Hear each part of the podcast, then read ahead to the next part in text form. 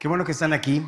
Eh, abre tu Biblia en Mateo capítulo 26. Vamos a leer juntos eh, los versos 26 al 28. Mateo 26, 26 al 28. Y oramos. Dice la palabra del Señor. Y mientras comían, tomó Jesús el pan y bendijo y lo partió y dio a sus discípulos y dijo, tomad, comed, esto es mi cuerpo. Y tomando la copa y habiendo dado gracias, les dio diciendo, bebed de ella todos, porque esto es mi sangre del nuevo pacto que por muchos es derramada para remisión de los pecados. Inclina tu rostro, vamos a orar. Padre, gracias te damos por esta hermosa oportunidad que nos concedes de acercarnos al trono de gracia, abrir la escritura, porque creemos, Señor, que tu palabra es espada de dos filos, Señor. Y hoy quiere hablarnos, transformarnos, enseñarnos, consolarnos, confrontarnos, Señor, pero sobre todo traer, Señor, la imagen de tu Hijo Jesucristo en nuestra vida, Señor. Eso es lo que anhelamos, Padre, ser menos como nosotros y más como tú, Padre. Y pedimos, Señor, que en esta tarde tu Santo Espíritu se mueva con libertad, Señor, y que tu palabra al ser expuesta haga lo que fue mandada hacer, Señor. Danos la fortaleza para escucharla con fe, con obediencia, Padre.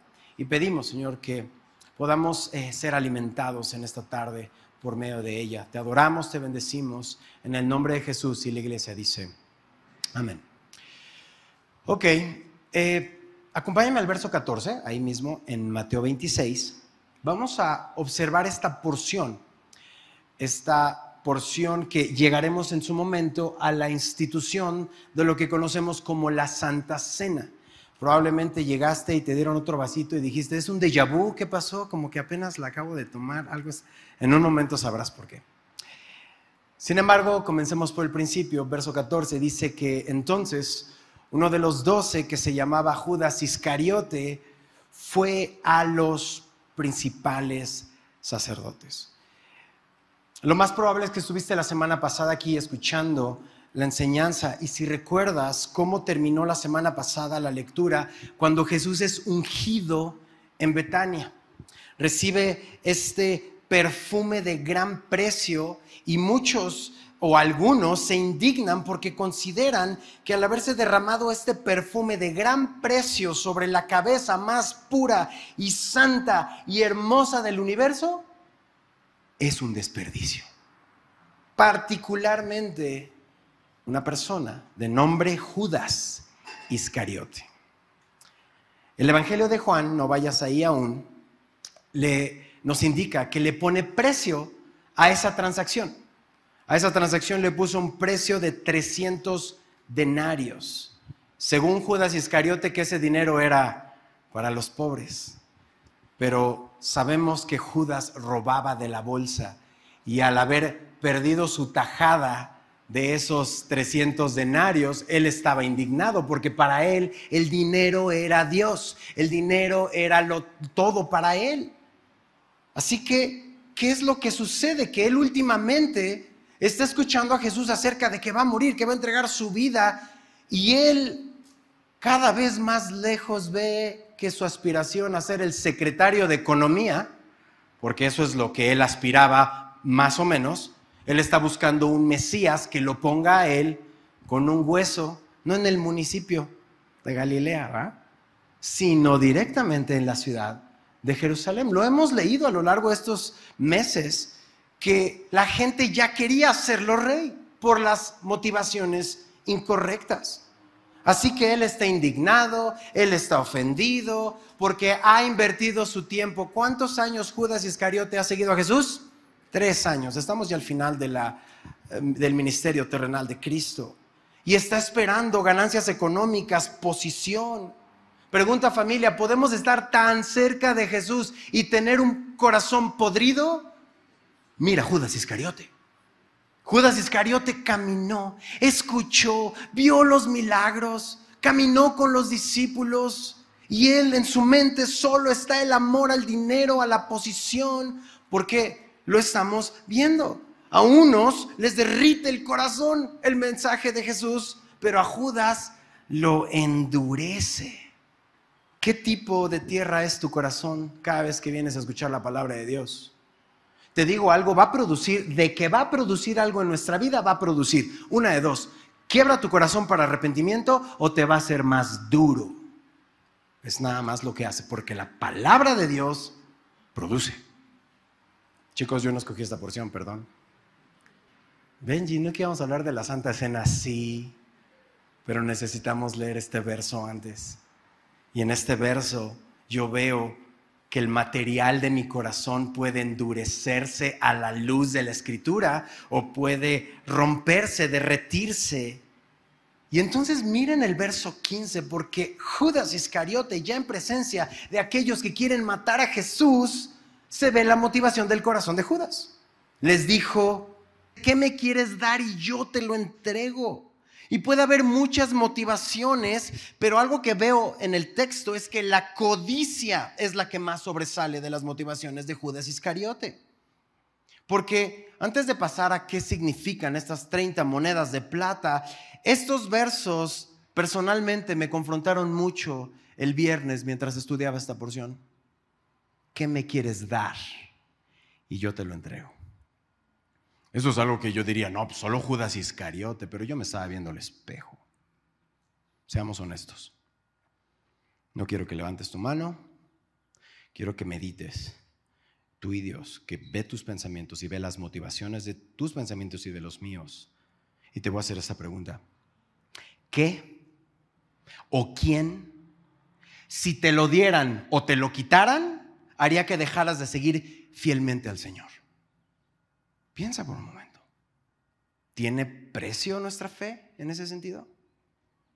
¿Nuestra lealtad a Jesús en ese sentido? Que si te quitan a alguien de tu vida dices, Dios ya no existe para mí. O que si te dan algo que has anhelado toda tu vida dices, bueno, gracias Dios, ya lo tengo. Adiós. Porque lo que observo en la Biblia, por lo que veo en el libro de Job, por lo que veo en el libro de Apocalipsis, por lo que veo en las noticias, en el internet o en la televisión, Satanás sigue creyendo que merece la adoración de todos nosotros. Y no puedo más que pensar en la clase titulada Adoración y Sufrimiento del Instituto Bíblico. No es comercial, ¿ok? No es comercial.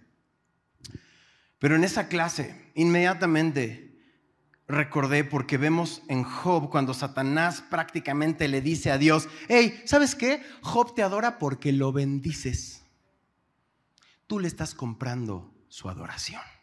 Quítale todo y a ver si no te maldice.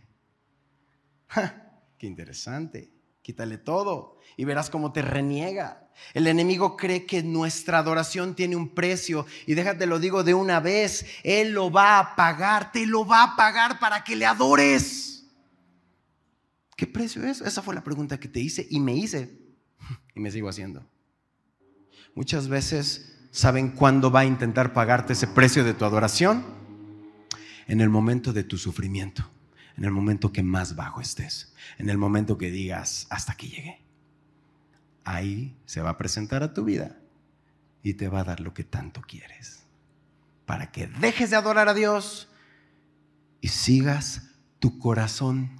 Sigue tu corazón, decían. No, gracias. Ya lo hice, terminé embarrado. Engañoso es el corazón más que todas las cosas. ¿Quién lo conocerá? Sigo a Jesús. Sigamos a Jesús. Porque Judas está decidido, va con los principales sacerdotes y pregunta, ¿qué me quieres dar? Y yo te lo entrego. Satanás siempre miente acerca de quién es Dios. Judas se compra la mentira y se vende y dice que ellos le asignaron cuántas monedas de plata? 30. Dinero. Es lo que quería, es lo que obtuvo. Y, ¿saben algo? Ni siquiera era una cantidad exorbitante. Jesús, lo que realmente está sucediendo ahí es que está cumpliendo la escritura. 30 piezas de plata, si estás tomando nota, es el precio más bajo para pagar un esclavo. Y eso está en Éxodo 21, 32. Solo toma nota de eso. Pero también está cumpliendo Zacarías 11:13. Zacarías 11:13 dice, y me dijo Jehová, échalo al tesoro, hermoso precio con que me han apreciado. Y tomé cuántas? Las 30 piezas de plata y las eché en la casa de Jehová al tesoro. El título de esa sección en Zacarías, ¿saben cómo se llama? Los pastores inútiles. Que vendemos a Jesús, lo apreciamos por 30 monedas de plata, por el precio más bajo. Vamos a hablar un poco más acerca de esto en el capítulo 27 de Mateo. Pero lo que sí es de notar ahora es qué contraste. María hace, hace, una semana entregándolo todo porque pasaba tiempo a los pies del maestro, conocía a Jesús, había escuchado a Jesús, le había prestado atención a Jesús y entonces hace ese acto de adoración con Jesús. Aprovecha ese momento, dice que es lo más preciado que tengo. Yo no quiero llegar con Jesús a darle mis obras. Yo le voy a dar lo más preciado que tengo, mi vida, y físicamente, ¿qué es lo que tengo? Este perfume, que es la herencia de mi familia, se la voy a dar y la voy a vertir en su cabeza, porque es el rey de reyes y señor de señores. No nos presentemos delante del Señor con nuestras obras. Dale tu vida entera, dale tu corazón, dale tu mente, dale tu voluntad. Y entonces, por otro lado, el contraste, Judas Iscariote con apariencia de piedad. Oye, todos aquí manejamos dinero, ¿no?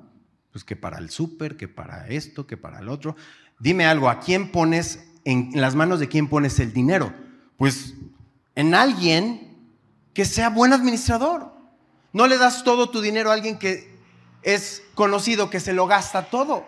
Pues Judas Iscariote tenía muy buen testimonio porque era el administrador de la bolsa, era alguien que todos confiaban. No vas a poner el dinero en alguien que no confías. Entonces, delante de todos, Judas Iscariote tenía buen testimonio, todos confiaban en él, pero por fuera de la vista de los demás está listo para meter la mano en la bolsa, sacar dinero.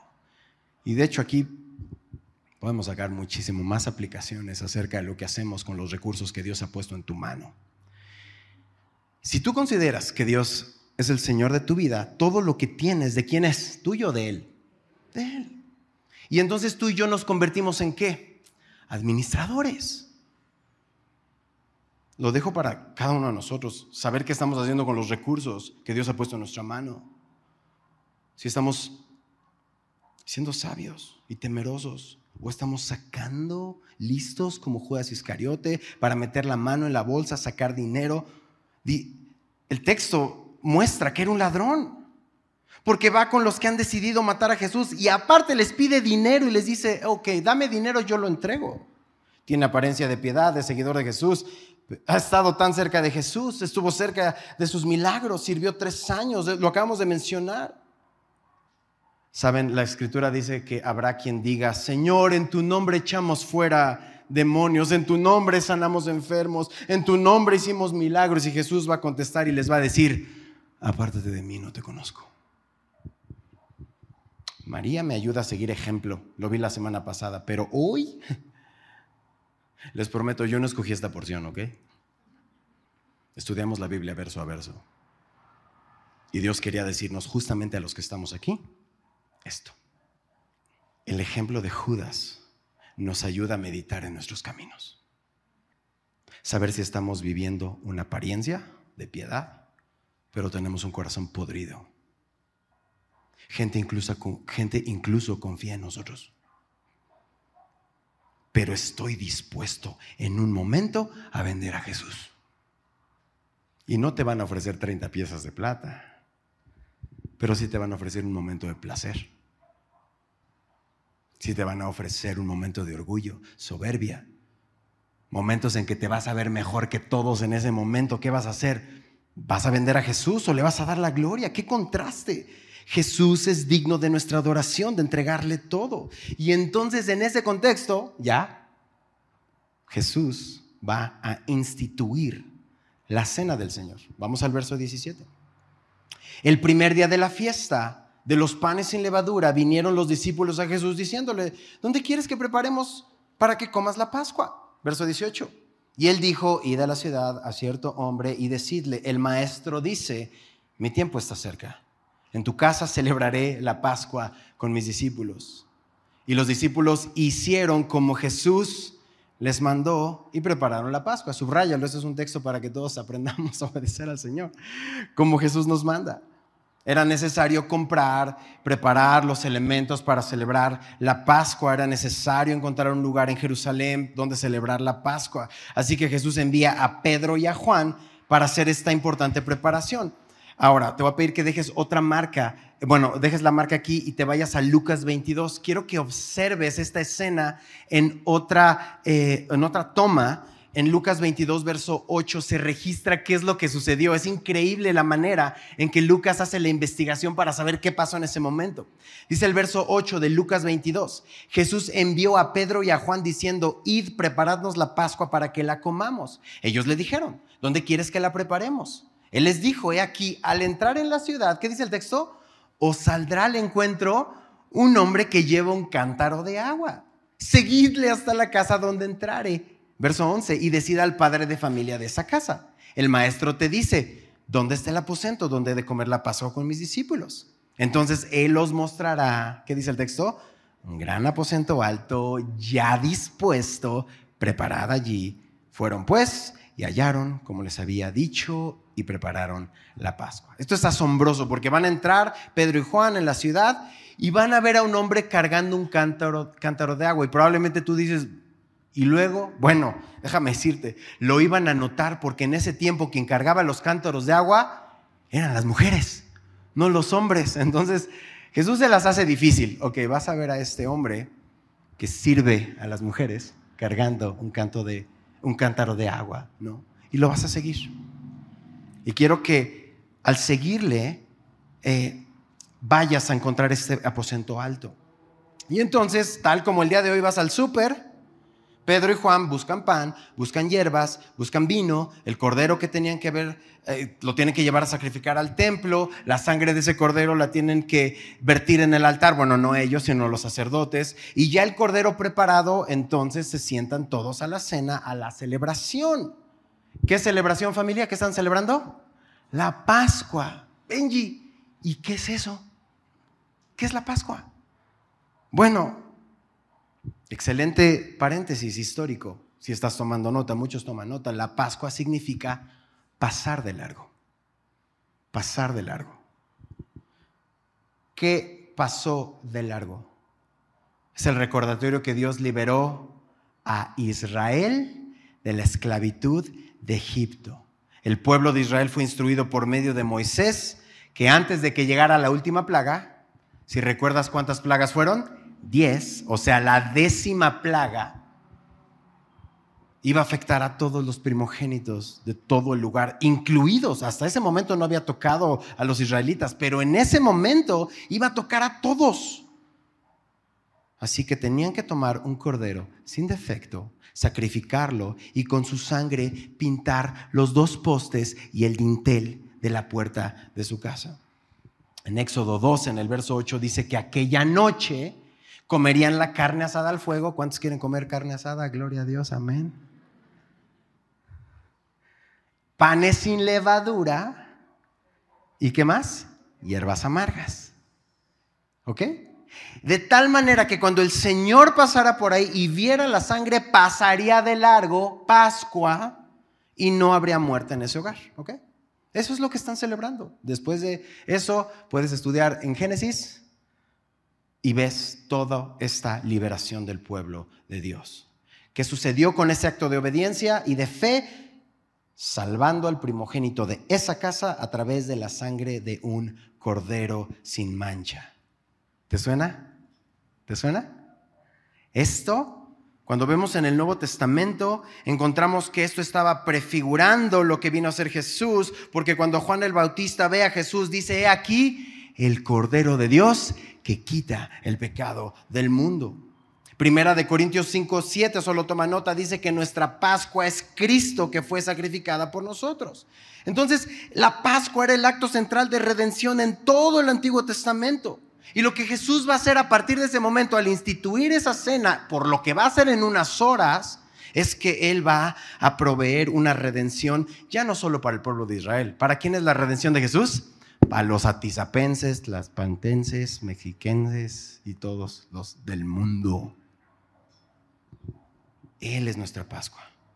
Así que hemos observado mientras estudiamos la Biblia, vemos eventos, fiestas en el Antiguo Testamento que se cumplen o tienen su cumplimiento en el Nuevo Testamento. Decía el pastor Ibert que si queremos entender una realidad espiritual del Nuevo Testamento, te vayas al Antiguo Testamento porque es como si fuera el Nuevo Testamento con dibujitos, ¿no?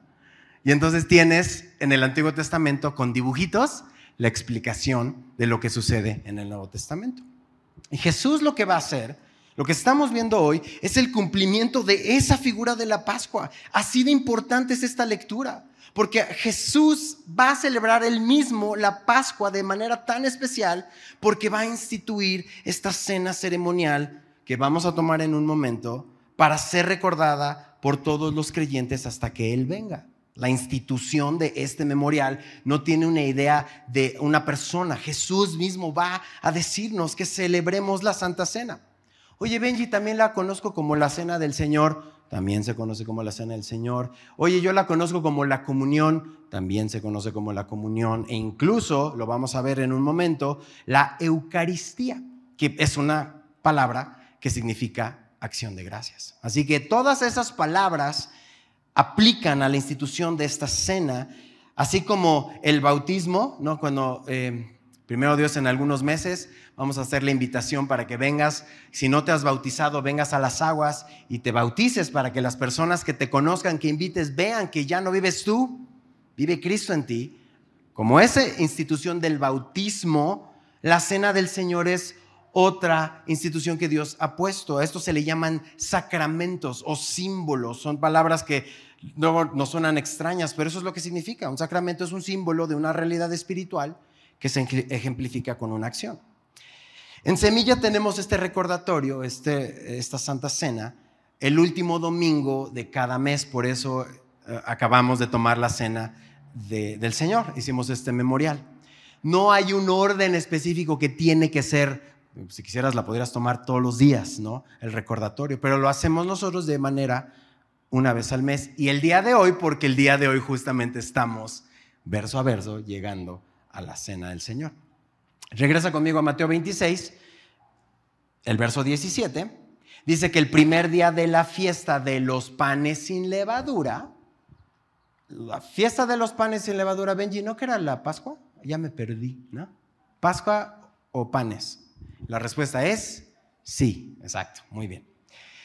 Lo que pasa es que la fiesta de los panes sin levadura y la fiesta de la Pascua se juntaron porque comenzaba con un día de que se celebraba la Pascua y el día 14 era el día em, del mes Nisan, esto es en el calendario hebreo. A partir de ese día comenzaba otra fiesta que se llamaba los panes sin levadura durante siete días. Entonces, este festejo, Pascua y panes sin levadura, son dos, pero realmente se festejaban como uno solo. Es decir, en ocho días tenías estas dos celebraciones. Uno celebraba la Pascua y el otro continuaba durante siete días. La fiesta de los panes sin qué? Levadura. Ok, como dice Éxodo 12 que vimos hace un momento, hierbas amargas y pan sin levadura. En ese momento, ¿qué está sucediendo? Bueno, ellos tenían que salir de Egipto y tenían que estar listos con comida, se iban a ir al desierto. Así que no tenían tiempo para que la levadura inflara la masa. ¿Algún panadero por aquí? Bueno, pero a veces huele a pan, ¿verdad? Y nos llega el olor de la panadería de allá abajo. Bueno, ellos no tienen tiempo para eso.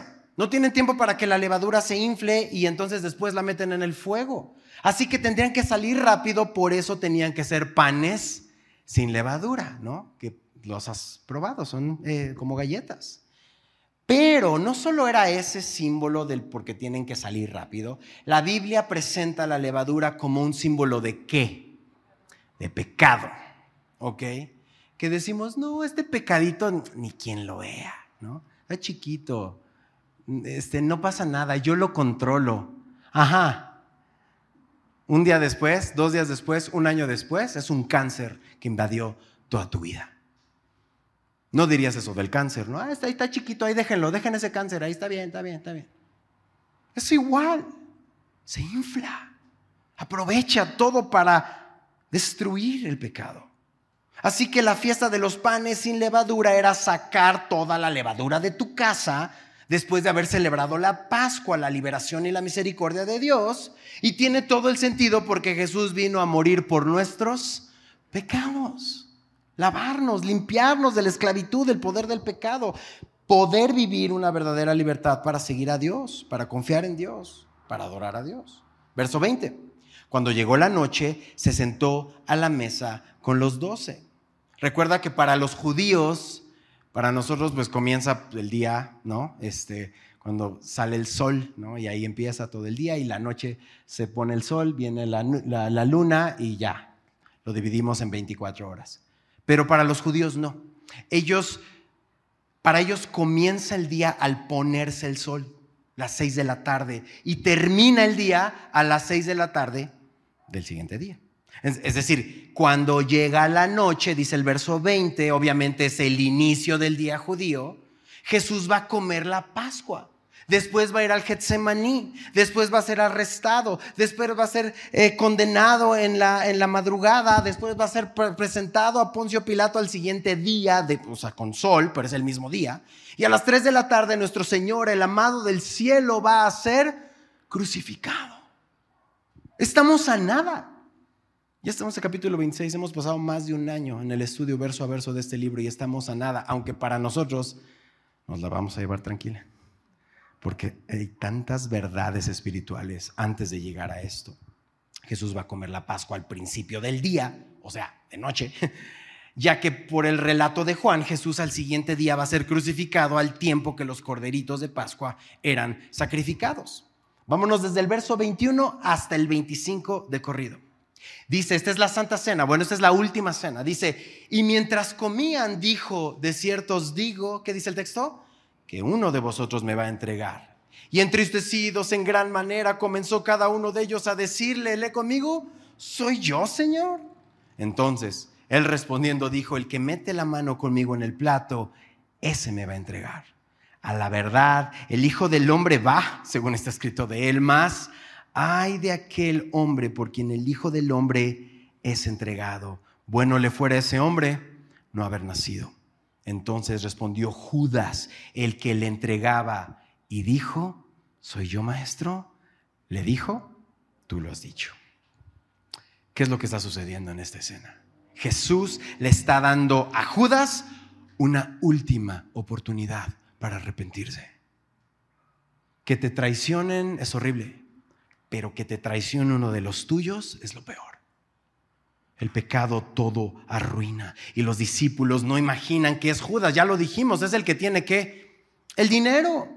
Todos confían en Judas, tiene apariencia de piedad, pero dentro de su corazón ya está definido entregar a Jesús, ya tomó el dinero. Y dice el texto, entristecidos en gran manera, comenzó cada uno de ellos a decirle, soy yo. Ahora, no tienes que ir ahí, pero puedes tomar nota. Hay un salmo de los muchos salmos mesiánicos, el Salmo 41, el verso 9, es un salmo mesiánico. Dice, aún el hombre de mi paz, en quien yo confiaba, el que de mi pan comía, ¿qué dice el texto? Alzó contra mí el calcañar. O sea, el compartir hasta el día de hoy, ¿qué onda? ¿Qué, ¿Qué, vas a hacer? Pues nada, pues vamos a comer, ¿no? ¿Y qué hacemos? Pues comemos. Y es un acto de amistad comer el pan juntos, los tacos juntos. ¿Quién dijimos hace un momento? ¿Quién, quiere carnita asada? Amén, ¿no? O sea, es lo mismo. Pero mojarlo en las hierbas, especialmente el mojarlo y darlo, compartir el bocado, era todavía más especial. Es que Jesús le da su pan y ¿saben lo que hace Judas Iscariote? Lo acepta. Es decir, yo te doy mi taco de pastor, ya con salsita verde, ya listo, ¿no? Te voy a dar mi taco, ¿no? Bro, es mi taco. Y tú dices, Dios te bendiga, hermano, muchas gracias. Judas acepta el bocado, acepta la comunión, acepta la amistad, sabiendo que está traicionando a su Señor. Jesús le está dando su pan, le está diciendo, hey, arrepiéntete, hay amor, hay paciencia, comparte conmigo este momento. Y Judas, yo quiero dinero, pero voy a tomar también el pan. La traición de Judas ya estaba predicha en la escritura. era plan de Dios. No es que Judas había sido creado para traicionar a Jesús. Cualquiera pudo haber sido. Hasta el día de hoy tú y yo tenemos el potencial para cometer pecados que diríamos, yo, yo no soy capaz de hacer eso. ¿Sabes algo? En nosotros está el potencial. Por eso necesitamos un Salvador. Pero Judas, desde el punto de vista humano, es completamente responsable por lo que hizo. La soberanía de Dios y la responsabilidad humana no están en conflicto. Verso 25. Ya estamos en los últimos cinco versos. Cuatro versos. Entonces, respondiendo Judas, el que le entregaba, dijo, ¿soy yo maestro? ¿Qué le contesta Jesús? Tú lo has dicho. Jesús, ¿sabes algo? No está condenando a Judas. Jesús lo está llamando al arrepentimiento. Hasta en ese momento, quizá esta escena puedes verla no con ojos de condenación de Jesús como que, sino realmente con ojos de amor diciendo, te amo Judas te amo, Judas. Aún sabiendo lo que había hecho y lo que haría, Judas todavía se atreve a preguntar. Y como el Mesías no le cumplió su capricho de ser secretario de Economía del, ejército, del, del gobierno de Israel, entonces ya no quiere arrepentirse. Pero Jesús lo ama y le da otra oportunidad de arrepentirte. Dios nos está dando hoy, siempre, mientras nuestro corazón lata, mientras tengas oxígeno, jales oxígeno y tienes una oportunidad de arrepentirte. Nunca estás demasiado grande como para decir, ya no puedo voltear, ya estoy aquí perdido, ya estoy aquí perdida. Jesús siempre te va a ver a los ojos y te va a decir esto, el que a mí viene, no le echo fuera. Esa es la confianza que tienes hasta el último suspiro que tengas en esta tierra. Pero no te esperes al último suspiro. ¿Qué necesidad? ¿Para qué tanto problema? Cantaba el poeta. Eso me lleva a pensar que si nos acercamos al maestro, ¿no? Y le decimos, yo soy, soy yo maestro, por supuesto que soy capaz de. Soy capaz de, Señor. Y justamente por eso Dios, a través de su Espíritu Santo el día de hoy, eso es lo que Él regala. Cuando tú vienes a Jesús, Él no te dice nada más, ah, te salvo, te perdono. Él te da de sí mismo otro como Jesús en cada uno de los creyentes. Es el Espíritu Santo de Dios que nos capacita para vivir una vida victoriosa.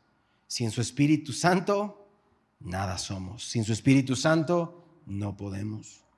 ¿Cómo sucede esta escena? Ahora sí, te lo dije con demasiado tiempo de anticipación. Juan capítulo 13. Juan capítulo 13, en el verso 26, ahí habías dejado una marca en el Evangelio, Mateo, Marcos, Lucas, Juan 13, 26, responde Jesús y dice, a quien yo diera el pan mojado, aquel es. Y mojando el pan lo dio a Judas Iscariote, hijo de Simón. Y después del bocado, ¿qué dice el texto? Satanás entró en él. Entonces Jesús le dijo, lo que vas a hacer, hazlo más pronto. Judas tenía apariencia de ser, pero no era. Estaba entre nosotros, pero no era de nosotros.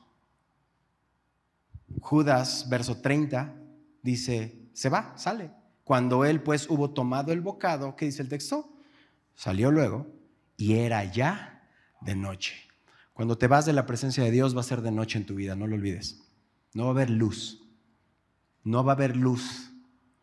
Salirnos de la columna de fuego y la columna de nube de la presencia de Dios es para nuestra destrucción salirnos del centro de la voluntad de Dios, no hay bendición, no hay nada allá afuera, es un desierto. Va a aparentar ser una ilusión de un oasis que te va a traer la satisfacción que buscas. No hay nada, porque vas a llegar a esa ilusión y te va a dejar igual de vacío y vacía.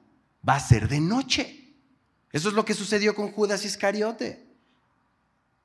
Y de hecho puedes seguirte. Em, eh, hoy en la tarde, si quieres una lectura personal o familiar, te invito a leer en casa desde ahí donde nos quedamos, del verso del final del capítulo 13 hasta el capítulo 17. En serio, lo vas a leer muy rápido y vas a poder observar todo lo que Jesús le dice a sus discípulos y lo que les promete es glorioso antes de partir hacia, hacia Getsemaní.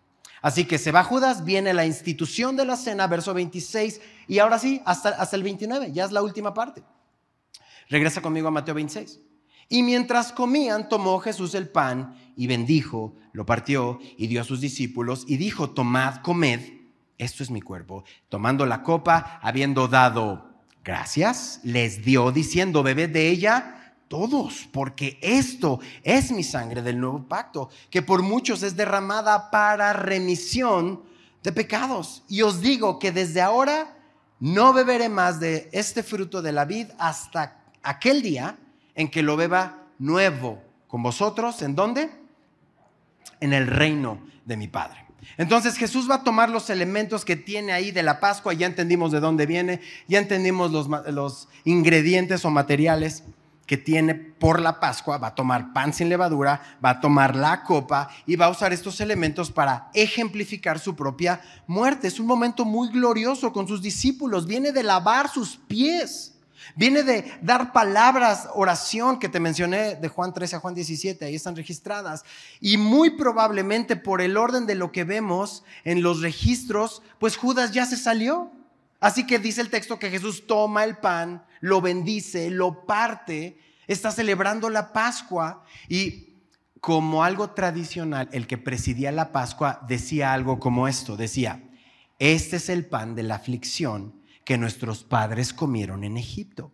Cualquiera que tiene hambre, venga y coma. Y cualquiera que tenga necesidad, venga y coma la cena de la Pascua. Eso es lo que tradicionalmente, o algo entre esas líneas, decían los que presidían la Pascua. Pero Jesús instituye algo nuevo. Porque todo lo que se comía en la Pascua tenía un significado simbólico. Hierbas amargas recuerdan la amargura de esclavitud. Agua con sal recuerda lágrimas derramadas bajo la opresión egipcia. El cordero recién sacrificado les recuerda el sacrificio sustituto que permitió Dios para que pasar de largo y no ejecutar el juicio. O sea, la Pascua creó una nación, un enorme grupo de esclavos se convirtieron en una nación. ¿Te suena algo parecido? Esclavos al pecado, ahora hijos de Dios, de una nación santa, pueblo adquirido. Así que Jesús no repite lo mismo. Para Él es una nueva Pascua crea un pueblo unido en Jesús, reunidos, recordando y confiando que lo vamos a hacer ahorita en unos minutos, su sacrificio. Jesús dice, tomen y coman, esto es mi cuerpo. Y va a reinterpretar los elementos en Él mismo, porque Él cumplió toda la ley del Antiguo Testamento. Entonces Él es el único que puede firmar con su sangre un nuevo pacto. Jesús no ha sido sacrificado, es, todavía está a horas, pero los discípulos ya participan y seguramente después de la resurrección de Jesús tuvo, un mayor significado para los discípulos. Así que mientras comemos el pan en un momento, em, todavía falta una, una escena más que quiero compartir con ustedes, pero ve preparando los elementos que tienes ahí. Es un vasito que tiene juguito de uva y tiene una pequeña galletita en el otro vasito, ¿ok? En un momento, todavía no lo abras, solo tenlo contigo para que juntos sigamos qué es lo que está sucediendo y por qué tienes estos elementos frente a ti y que no tiene nada que ver que si eres digno de tomarla ahorita, porque vas a ser tentado después de lo que voy a leer en no tomarla. Pero antes de decirte, no, no lo tomas por ti, porque seas o no digno. Jesús te dignifica, Jesús te perdona, Jesús te redime. Hazlo en obediencia al amor de Dios. Así que ahorita tomaremos el pan Jesús fue molido por nuestra redención. La salvación es gratuita, es por fe, pero no fue gratis. Costó el sacrificio. Dice que toma la copa, da gracias, les dio diciendo, beban de ella todos, porque esto es mi sangre del nuevo pacto que por muchos es derramada para remisión de pecados. En un momento, mientras tomamos la copa, vamos a recordar que su sangre fue derramada en el Calvario por nosotros. Y eso ejemplifica el compañerismo con Jesús. ¿Qué es lo que Jesús está haciendo en ese momento? Nos está reconciliando con el Padre. Eso es lo que está sucediendo. Es lo que va a hacer en la cruz.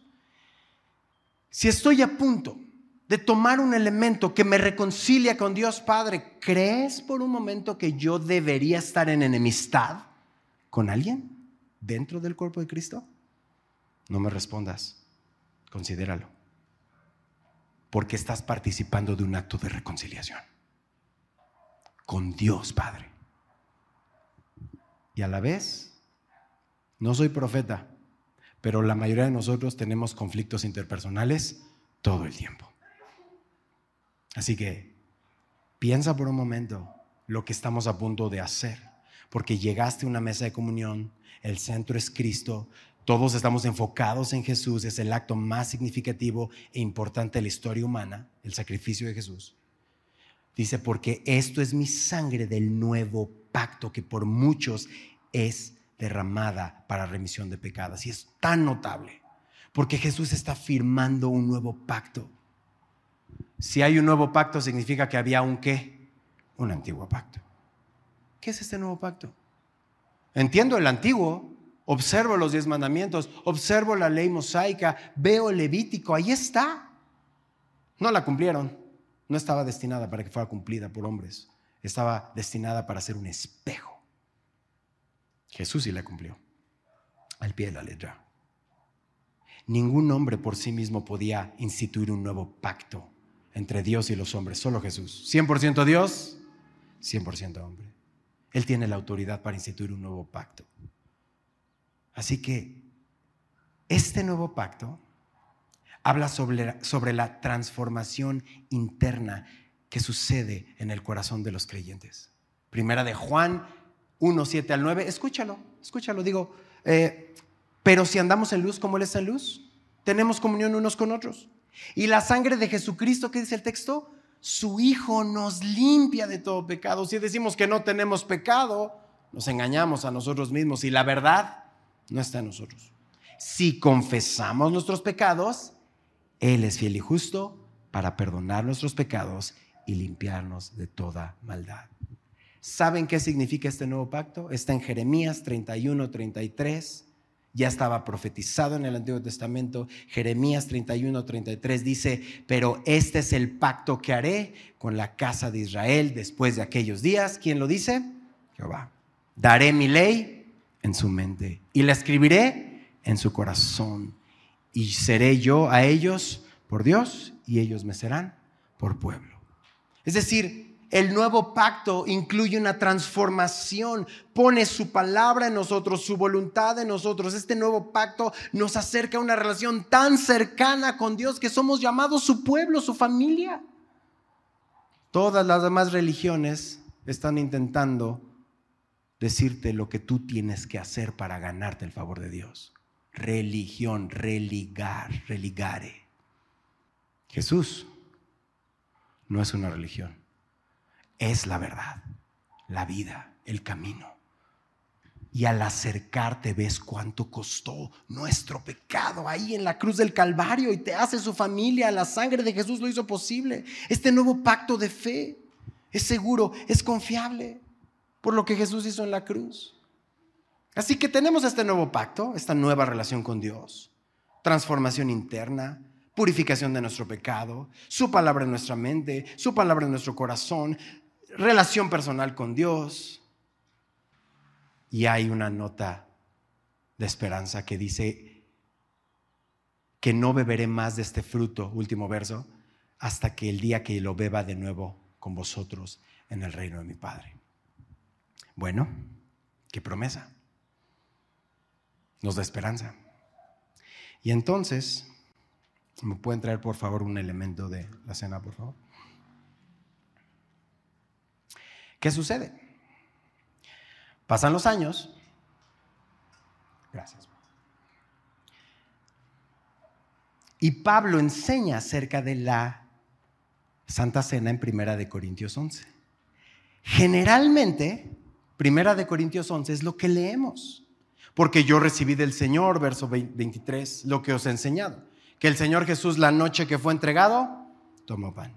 Y habiendo dado gracias, lo partió y dijo, tomad, comed, esto es mi cuerpo que por vosotros es partido. Haced esto en memoria de mí. Asimismo tomó también la copa después de haber cenado, diciendo, esta copa es el nuevo pacto en mi sangre. Haced esto todas las veces que la bebiereis en memoria de mí. Verso 26, así pues todas las veces que comiereis este pan y beberéis esta copa, la muerte del Señor anunciáis hasta que Él venga. ¿Saben en dónde está esta sección de 1 Corintios? En ser sabios con nuestra adoración. Usualmente, para llegar a estos versos, tuvimos que haber pasado por una sección previa. Había abusos en la cena del Señor. Ah, es Santa Cena. Ah, gracias. ¿No?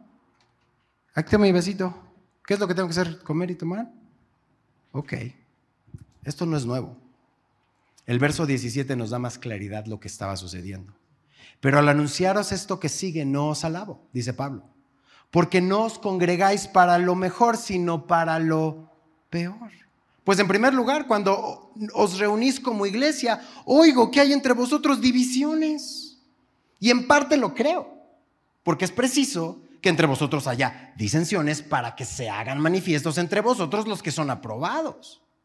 Cuando pues os reunís vosotros, eh, esto no es a comer la cena del Señor, porque al comer cada uno se adelanta a tomar su propia cena y uno tiene hambre y otro se embriaga. Pues qué, ¿no tenéis casas en que comáis y bebáis? ¿O menospreciáis la iglesia de Dios y avergonzáis a los que no tienen nada? ¿Qué os diré? ¿Os alabaré? En esto no os alabo. ¿Y sabes por qué nos sentimos así, medio así como medio así como medio? Porque no se lo está diciendo a los corintios o a, la iglesia de Corinto. Este es un mensaje para todas las iglesias.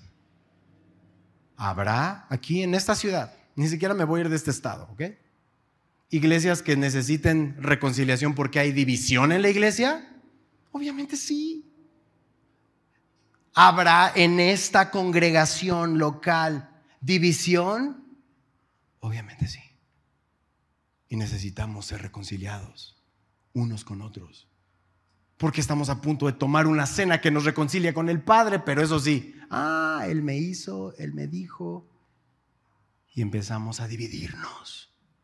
Tal vez ni siquiera está aquí en la iglesia, tal vez la persona con la que tienes un problema está fuera, pero es algo similar. Ellos estaban congregando para dividirse. Bueno, hay otros que ni se congregan, dice Hebreos 10:25, que tienen por costumbre dejar de congregarse. Es decir, no me congrego. Y si es que me congrego, me divido. ¿Ves cuando te digo que Dios escogió lo vil y menospreciado, pues? Necesitamos a Jesús. Ninguno de nosotros podemos jactarnos de otra cosa. Pero los que se congregan no se dividan. Venir al Señor en este contexto de Santa Cena es recordar lo más importante que debemos recordar. ¿Va a haber diferencias? Sí.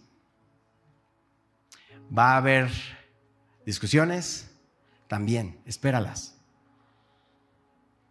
Pero no te quedes con un resentimiento. Incluso antes de que te pidan perdón, suelta el perdón. Jesús no vino y dijo, ah, ok, primero me pides perdón y después muero por ti en la cruz. ¿Hizo eso Jesús? No. Fue sacrificado. Él quiso hacerlo. No va a haber una verdadera unidad para compartir juntos de este pan y de esta copa si yo lo hago religiosamente porque es lo que tengo que hacer, porque es el último domingo del mes o toca esto. Creo que este momento Dios lo escogió justamente para que vengamos delante de Él, a reconciliarnos con Él y entre nosotros. Así que inclina tu rostro y antes de tomar la cena, por eso te decía hace un momento que vas a ser tentado en no tomarla, porque vas a decir, yo no quiero tomarla indignamente. Ninguno de nosotros quiere. Pero si sigues en ese capítulo y por eso pedí que cerraras tus ojos para que lo escucharas con fe, dice, por tanto, pruébese cada uno a sí mismo y coma así del pan y beba de la copa. ¿Viste lo que te está diciendo el Señor? Pruébate y participa. Porque el que come y bebe indignamente sin discernir el cuerpo, el cuerpo del Señor, juicio come y bebe para sí. Por lo cual hay muchos enfermos y debilitados entre vosotros y muchos duermen. Y así está la iglesia del Señor, enferma, debilitada y dormida. ¿Por qué? Porque hemos hecho de esto una costumbre, sin discernir lo que costó el cuerpo y la sangre de Cristo derramada. Así que si Dios puso algo en tu corazón hoy para confesar delante de Él, confiésalo. Alcanza misericordia. Si tienes un pleito interpersonal en tu matrimonio, en tu familia, en la iglesia, no esperes más. Manda ese mensaje y ponte a cuentas. Y perdona como el Señor te ha perdonado. Dios te va a proveer la fuerza que necesitas.